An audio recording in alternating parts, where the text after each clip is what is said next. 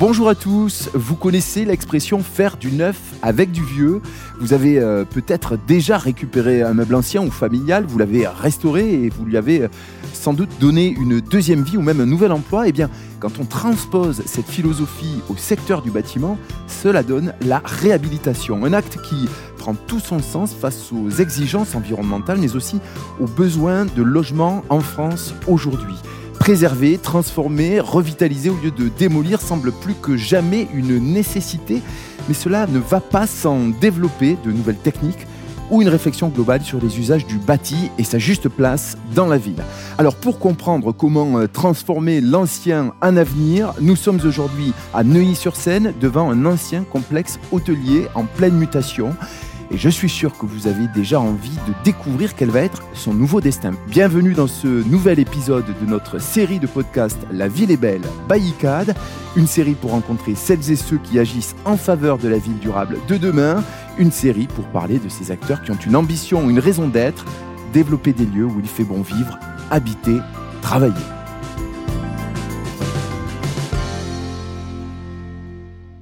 Bonjour Nicolas Virondo. Bonjour Stéphane. Vous nous avez donné rendez-vous euh, devant euh, ce bâtiment, mais j'avoue que première surprise en vous attendant lorsqu'on arrive ici, on écoute, on regarde et on a le sentiment que le chantier en cours génère moins de bruit, moins de désagréments qu'un chantier traditionnel. Oui, alors c'est vrai, alors il faut avouer, on est en fin de journée, donc l'activité est moindre. Mais oui, c'est déjà une des spécificités de la réhabilitation. Nicolas, vous pouvez nous rappeler euh, votre fonction, votre rôle au syndicat? Alors, je suis directeur délégué euh, en charge de la promotion tertiaire en Ile-de-France. Et puis, je porte également euh, une offre qui s'appelle Afterwork qui consiste à, à, développer, transformer les immeubles tertiaires existants. Nicolas, ce chantier, justement, il s'inscrit dans l'offre Afterwork que vous dirigez.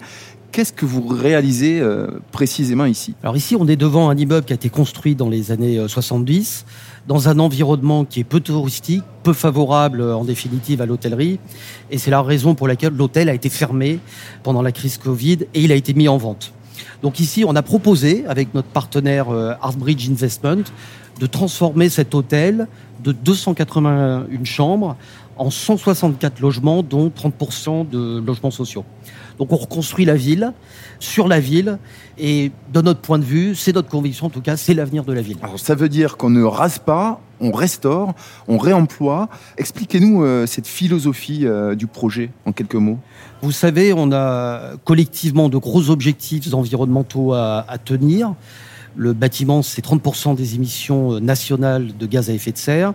Et parallèlement, on a l'obligation de réduire notre conso euh, d'énergie de moins de 60% d'ici 2050. Euh, Donc l'idée, c'est plutôt de transformer des constructions existantes en anticipant aussi les objectifs de la stratégie nationale bas carbone.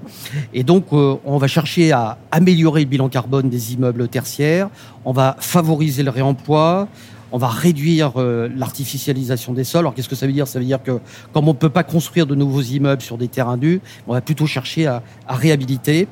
Il y a un chiffre intéressant, la réhabilitation, c'est entre 30 et 40% d'économie de CO2 en comparaison de la démolition euh, reconstruction. Donc c'est assez considérable. Oui, ça prend euh, tout son sens. Ça, c'est l'idée générale.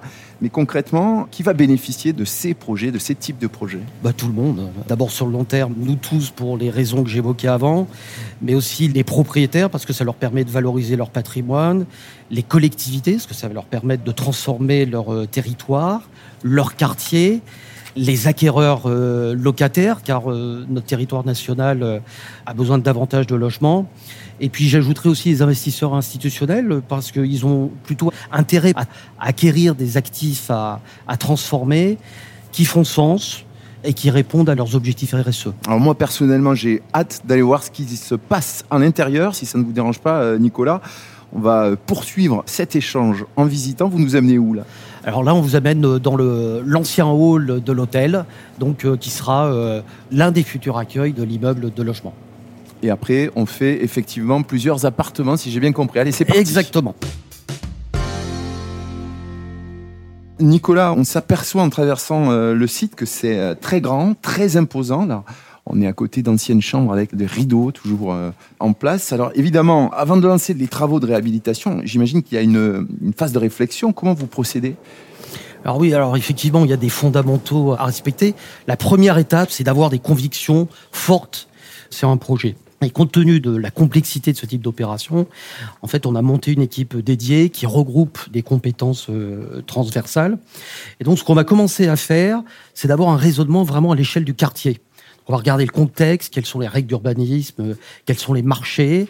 On va regarder l'emplacement, bien sûr, quelles sont les accessibilités, les aménités, la morphologie de l'immeuble.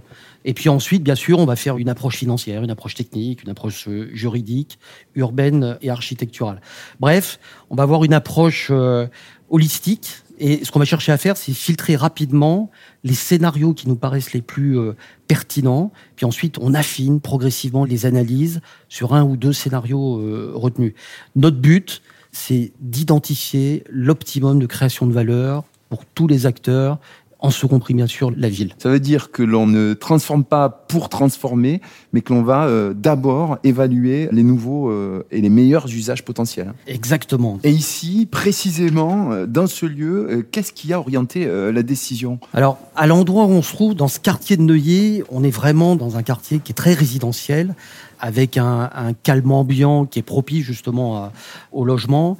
Et à notre sens, voilà, il n'y a pas de, de... pas d'intérêt à faire des bureaux. Pas exactement, euh, exactement. Les fondamentaux sont pas euh, réunis. Vous parliez des logements sociaux. Il y avait une opportunité, euh, sans doute, à créer aussi une partie absolument, de logements sociaux. Absolument. Et donc c'est la raison pour laquelle en fait on a réalise 30% sur l'ensemble de l'opération. Alors en déambulant, j'ai vu des travaux sur les escaliers également. Qu'est-ce qu'on fait concrètement là sur ces espaces précis? Alors d'abord, on essaie de vraiment de tirer au maximum parti de l'immeuble existant mais on va aussi créer de nouvelles verticalités, donc c'est-à-dire des ascenseurs, des cages d'escalier, pour pouvoir mieux distribuer les logements. Ce qu'on va chercher à faire aussi, je ne sais pas si vous l'avez vu tout à l'heure, donc le hall est plutôt euh, opaque en termes de lumière. Eh bien, on va venir créer des ouvertures pour amener de la lumière naturelle. Et puis, alors l'élément qui est fondamental, c'est bien sûr euh, offrir l'opportunité au, au, logement d'avoir des espaces extérieurs.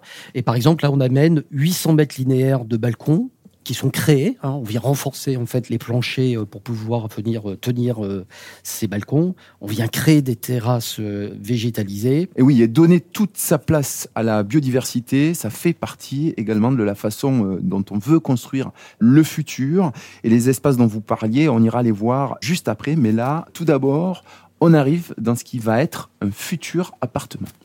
Voilà, absolument. Alors là, d'abord, on rentre dans une chambre d'hôtel. Donc là, on j'ai pas mon, euh, j'ai pas mon badge, mais c'est déjà ouvert. donc. Effectivement. Donc là, euh, on est dans la chambre et comme vous pouvez le voir, on a commencé à, à créer des ouvertures euh, avec les chambres qui sont de part et d'autre. Donc, bien évidemment, l'objectif, c'est de venir reconstituer un, un, appartement. Et sur cette opération, on a des appartements donc, qui vont du 2 au, 6 pièces. Quand on procède à la, à la mise à nu de tels espaces, quelle logique opère? Dans la première phase qu'on appelle le curage, où on va venir déposer en fait tous les matériaux et équipements existants, les moquettes, les portes, les appareils sanitaires, les baignoires, le câblage, bien tout ça, on essaye de le recycler, de le réutiliser, de le réemployer, et donc soit euh, en réseau local ou bien avec une structure euh, qui a été montée par ICAD et Egis qui s'appelle euh, Cycle Up. D'ailleurs, tout près de nous, il y a toute une série de portes qui ont été déposées qui sont nickel, intactes, absolument pas abîmées. On voit bien qu'elles vont être sans doute réemployées, réutilisées quelque part ailleurs. Depuis quand ce dispositif After Work existe? Alors, on était déjà dans ces réflexions, bien évidemment, de limitation de notre impact carbone depuis euh, plusieurs années. Et en fait, au début du Covid, on a lancé vraiment un travail euh, plus approfondi de réflexion pour structurer notre euh, démarche. Et donc, on a lancé After Work il y a près de deux ans maintenant. Vous avez réalisé d'autres programmes à l'image de celui-ci? Oui, on a un projet qui est en cours à Lyon. On a réalisé un projet déjà livré à Marseille, une opération qui s'appelle Initial Prado. Très belle opération de transformation de bureaux en 113 logements. En vous écoutant, euh, j'imagine que c'est le cas de ceux qui sont euh, aussi avec nous. On trouve le programme euh, génial, c'est évident. sur le papier, on voit tous ces avantages qui se déclinent, mais on se dit aussi qu'est-ce qu'on attend pour les généraliser? Pourtant, c'est pas toujours simple. Hein. Je crois que vous rencontrez des freins. Oui, ça c'est le moins qu'on puisse dire. On a les classiques sujets techniques, juridiques. Mais il y a aussi un sujet financier qui est particulier sur les opérations de réhabilitation parce qu'en fait, on perd de la surface de vente hein, lorsqu'on fait de l'habitation, puisque en bureau, en fait, on vend toutes les surfaces, y compris des halls et des circulations, alors qu'en habitation, on ne vend vraiment proprement dit que, la surface habitable. habitable. exactement. Et puis après, alors, il y a aussi le contexte de la ville. C'est-à-dire que lorsqu'on vient, par exemple, surélever un immeuble, il y a des riverains qui peuvent être euh, frileux. Alors ensuite, quand on transforme en logement, il peut y avoir une attention particulière des maires parce qu'ils ont la nécessité de venir créer de nouveaux équipements publics. Donc encore faut-il qu'ils puissent le faire. Et puis si on supprime des bureaux en hôtel, il y a un outil en fait économique de la ville qui d'une certaine manière disparaît.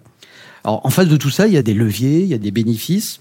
Alors sur quels leviers et bénéfices justement vous intervenez? Alors dans les leviers, bien sûr, il y a le fait que les villes ont besoin de davantage de logements davantage de logements sociaux.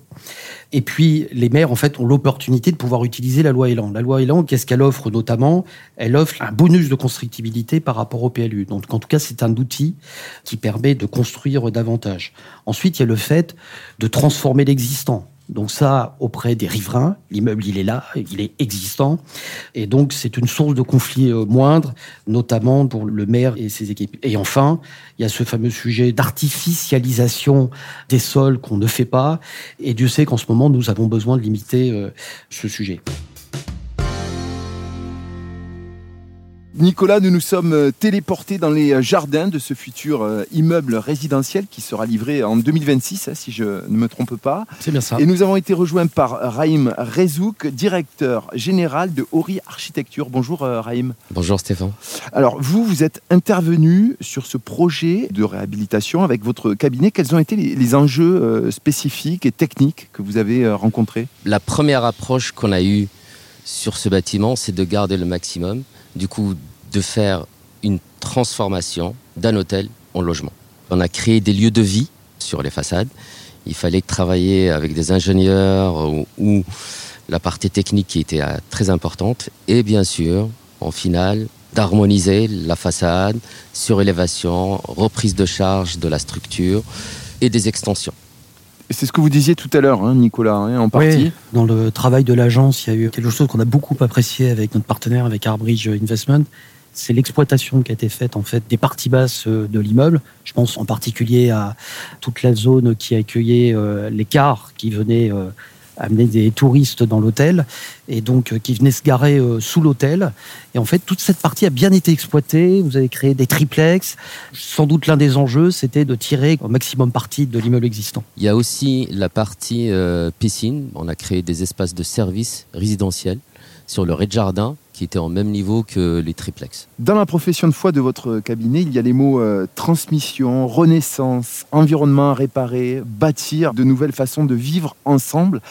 Est-ce que ce type de projet s'inscrit dans cette voie? C'est exactement ça. Euh, c'est une bonne question parce que nous, on a fait une transmission avec Jean-Jacques Horry. Qui était le fondateur, qui était le fondateur du, cabinet. Et depuis 2018, euh, on a repris l'agence avec euh, mon associé Samantha Gros. Et du coup, on a apporté un autre, un autre souffle. Un autre souffle, exactement. Et du coup, c'est comme euh, en architecture. On a des bâtiments qui se transforment, euh, qui ont une autre vie, qui peuvent être mutés par rapport aux nouveaux usages, par rapport à la société actuelle. Je pense, notre transmission de l'agence, c'est exactement ce qu'on a fait à Neuilly. On crée une nouvelle vie pour, euh, pour, ce, lieu. ce lieu. Alors pourquoi, encore et toujours, c'est moins coûteux de construire du neuf? Est-ce que c'est parce que les filières sont moins développées dans ce qui concerne la réhabilitation? Quelles solutions il faut envisager pour justement appuyer cette voie qui est euh, quand même formidable, redonner vie à un lieu? Alors d'abord le sujet de la réhabilitation, il y a une technicité qui est importante. On est plus dans le sur-mesure en fait. C'est-à-dire qu'il va falloir aller s'adapter aux contraintes de l'existant. Et en définitive, aujourd'hui, les textes réglementaires, d'abord, ils sont complexes et ils ne sont pas forcément euh, adaptés à ce type de transformation. Alors moi, je suis assez optimiste parce que devant l'enjeu en fait que représente tout le sujet de l'AREA, le savoir-faire des entreprises va progresser, les industriels vont adapter aussi leurs produits à ce type de marché, et puis bon, espérons-le que les règlements en tout cas soient simplifiés. Ça veut dire qu'il faut ensemble bâtir une ville différente, penser à une ville différente. Est-ce que par exemple, aujourd'hui, on peut reconvertir un bâtiment à l'infini? On peut le convertir à l'infini. Il y a un point important à voir, c'est la solidité de la structure du bâtiment. Il y a la réglementation, il y a le PLU, la partie juridique. Mais oui, ça peut être euh, que cette solution à, mettre en place, je pense. Ouais, et puis en fait, bon, déjà on le voit aujourd'hui parce qu'il y a des bâtiments qui sont euh, plus que centenaires, qui ont changé de destination euh, au fil presque des siècles.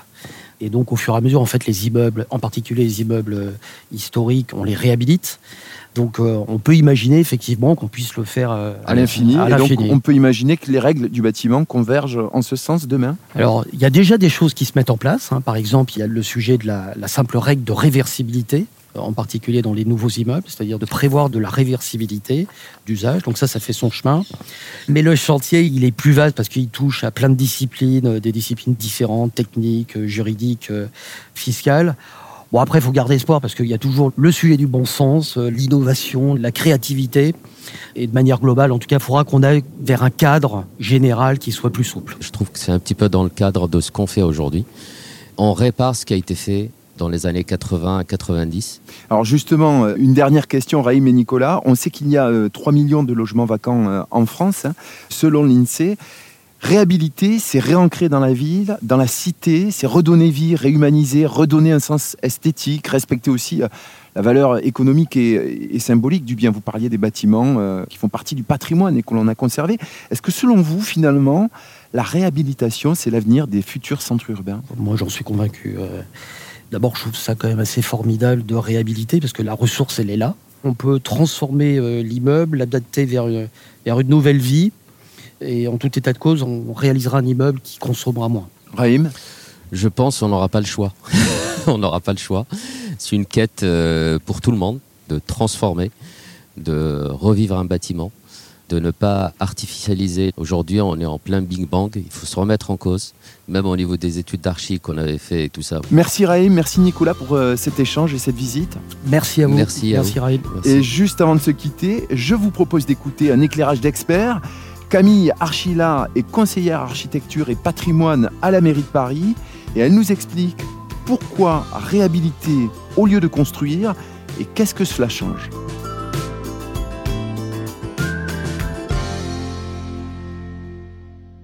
Alors la place de la réhabilitation dans le plan local d'urbanisme bioclimatique de Paris, elle est majeure et c'est d'ailleurs euh, l'un des trois axes euh, de cette révision. Pourquoi? Parce que tout simplement en termes d'empreinte carbone, la conservation, c'est la meilleure des solutions. Pour vous donner quelques chiffres, en Ile-de-France, il faut savoir que 70% des déchets sont issus du BTP et 90% des déchets du bâtiment, sont issus de la démolition. Donc si nous voulons atteindre l'objectif de neutralité carbone qui est fixé par notre plan climat, nous devons clairement arrêter de démolir lorsque cela n'est pas nécessaire. Donc l'ordre de priorité de la ville de Paris, il est assez clair, la conservation du patrimoine dès que cela est possible, et en second lieu, et en complément, le réemploi. La ville de Paris, elle cherche donc au quotidien à développer une prise de conscience de la valeur du patrimoine parisien quelle que soit sa nature et son échelle. Et ça, c'est un point important, puisqu'il y a une valeur euh, écologique, mais il y a aussi une valeur patrimoniale et historique. Puisque ce patrimoine, il constitue finalement euh, l'essentiel de l'histoire architecturale de notre ville et son identité visuelle et finalement le visage de la capitale. Dans une exposition au pavillon de l'Arsenal qui s'intitule euh, Conserver, adapter, transmettre, une cinquantaine de projets parisiens sont mis en lumière des projets qui concernent euh, de la transformation du bâti parisien.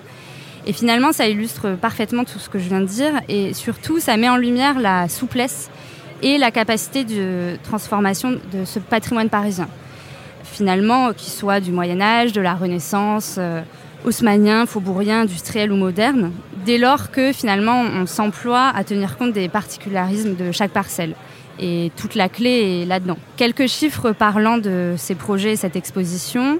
On se rend compte que sur cette cinquantaine de projets, plus de la moitié propose de passer d'une monofonctionnalité à un programme mixte. Et deux tiers modifient intégralement le programme d'origine. Donc voilà, on se rend compte que finalement, ce patrimoine, il est très très riche, il est nécessaire de le conserver. Et ces projets, par leur euh, habileté, ils font surtout la démonstration qu'il est possible de conjuguer protection de patrimoine et protection de l'environnement. Et pour autant, la ville de Paris, elle veut continuer à construire. Pour vous donner un chiffre, en 2021, Paris a reçu plus de 300 000 demandes de, logements sociaux. Donc la ville, elle a besoin d'accueillir euh, les étudiants, les familles, les travailleurs au cœur de la ville. Mais cette problématique, elle n'est pas que parisienne, elle est aussi nationale. Et Paris doit être une locomotive sur ces sujets-là. Donc la question de la construction, de la densité, elle est finalement commune. Alors si on se pose la question de quel avenir pour nos villes, réhabiliter ou, construire, je dirais euh, réhabiliter euh, en premier lieu et euh, en priorité, et puis le cas échéant, construire. Ce qu'on peut aussi se dire, c'est que finalement l'acte de construire, il est super important parce que derrière ça, c'est avant tout lier les gens, améliorer leur cadre de vie et essayer de créer du commun, de lier les générations. Et puis finalement, c'est tout simplement mieux vivre ensemble. Merci de nous avoir suivis dans ce euh, nouvel épisode de La Ville est belle by ICAD. On se retrouve euh, très vite pour rencontrer celles et ceux qui agissent en faveur de la ville durable de demain. À bientôt.